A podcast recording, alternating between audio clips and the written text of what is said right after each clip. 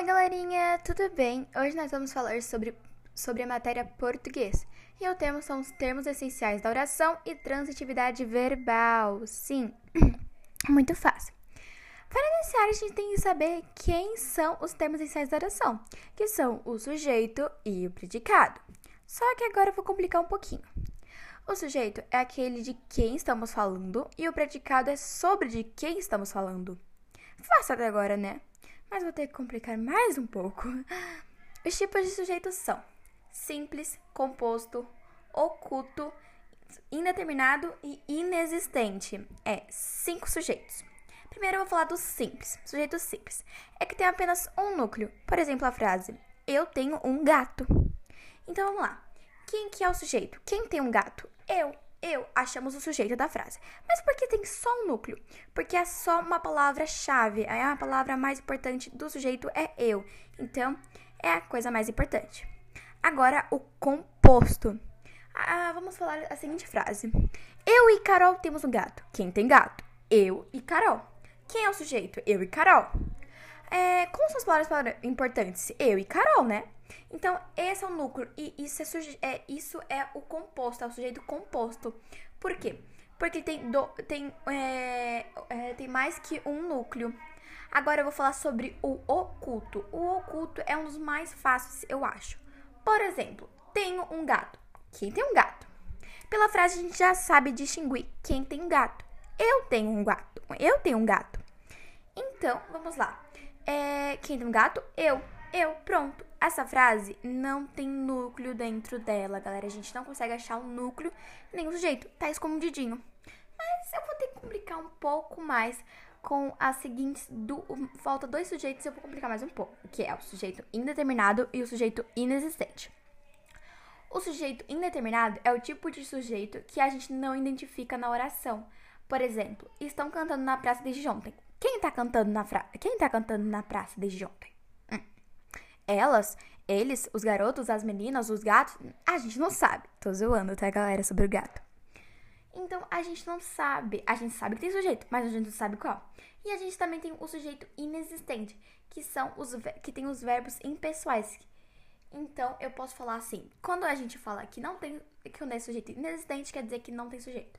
Quando e a gente pode indicar quando tem fenômeno da natureza, por exemplo, chover, nevar, fazer frio, fazer calor, etc tempo decorrido, ser, ser, fazer, etc. E quando tem a, o seguinte verbo, haver, ou haverá, ou haverão, a gente não sabe. Por exemplo, nevou o dia todo. Nevou é um fenômeno da natureza, então a gente já sabe que não tem sujeito nessa frase. Ah, mas não, não, não, levou lá, não, não, não, não, a gente não sabe. Não podemos, não podemos falar nada, galerinha. E também, agora eu tenho que falar sobre os predicados. Hum, o que, que é predicado, Giovana? Predicado, como eu falei, é sobre de quem estamos falando. Por exemplo, vou dar a primeira frase que eu falei pra vocês. Eu tenho um gato. Eu tenho um gato. Tá, mas que que eu tenho? Um gato? Pronto, achamos o predicado nessa frase. A gente tem um predicado verbal, que é aquele que tem o verbo de ação. Exemplo, correr, pular e etc.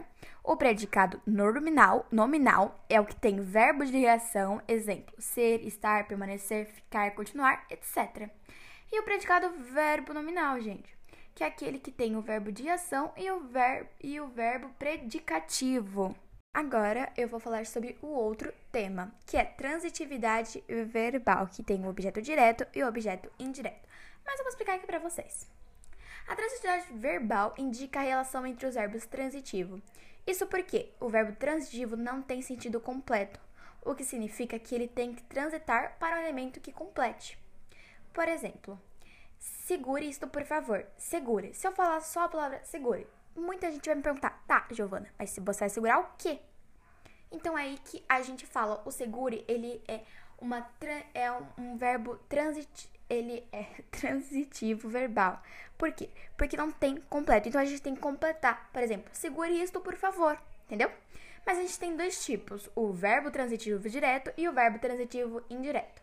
O verbo intransitivo direto é verbo que não tem sentido completo e precisa de um complemento geralmente introduzido sem preposição, que conclui o que ou quem, E esse geralmente é e esse complemento é chamado de objeto direto. Exemplo: a mesa 3 pediu. Tá. O que, que a mesa 3 pediu, Giovana? É aí que a gente vai completar a frase. A mesa 3 pediu a carne bem passada. Então, gente, então a gente sempre vai perguntar quem pediu e o que pediu. E o verbo transitivo indireto é aquele que não tem sentido. É aquele que não tem sentido completo. É aquele que não tem sentido completo e precisa de um complemento que conclua com quem, de que ou de quem, em que, para que ou para quem e por quê. E por quem. É, galera, é muita coisa para decorar. Mas não é tão difícil assim. E é acompanhado de proposição. É obrigatório, gente. O complemento desse tipo é chamado de objeto indireto. Por exemplo, não acredito. Hum. Tá. Mas não acredita em quê? No que ele diz? Sim. Aí que a gente completa. Não acredito no que ele diz. O que que é... Tá, Giovana, mas o que que é o verbo transitivo indireto aí nessa frase? O acredito. Por quê? Não acredito. Tá.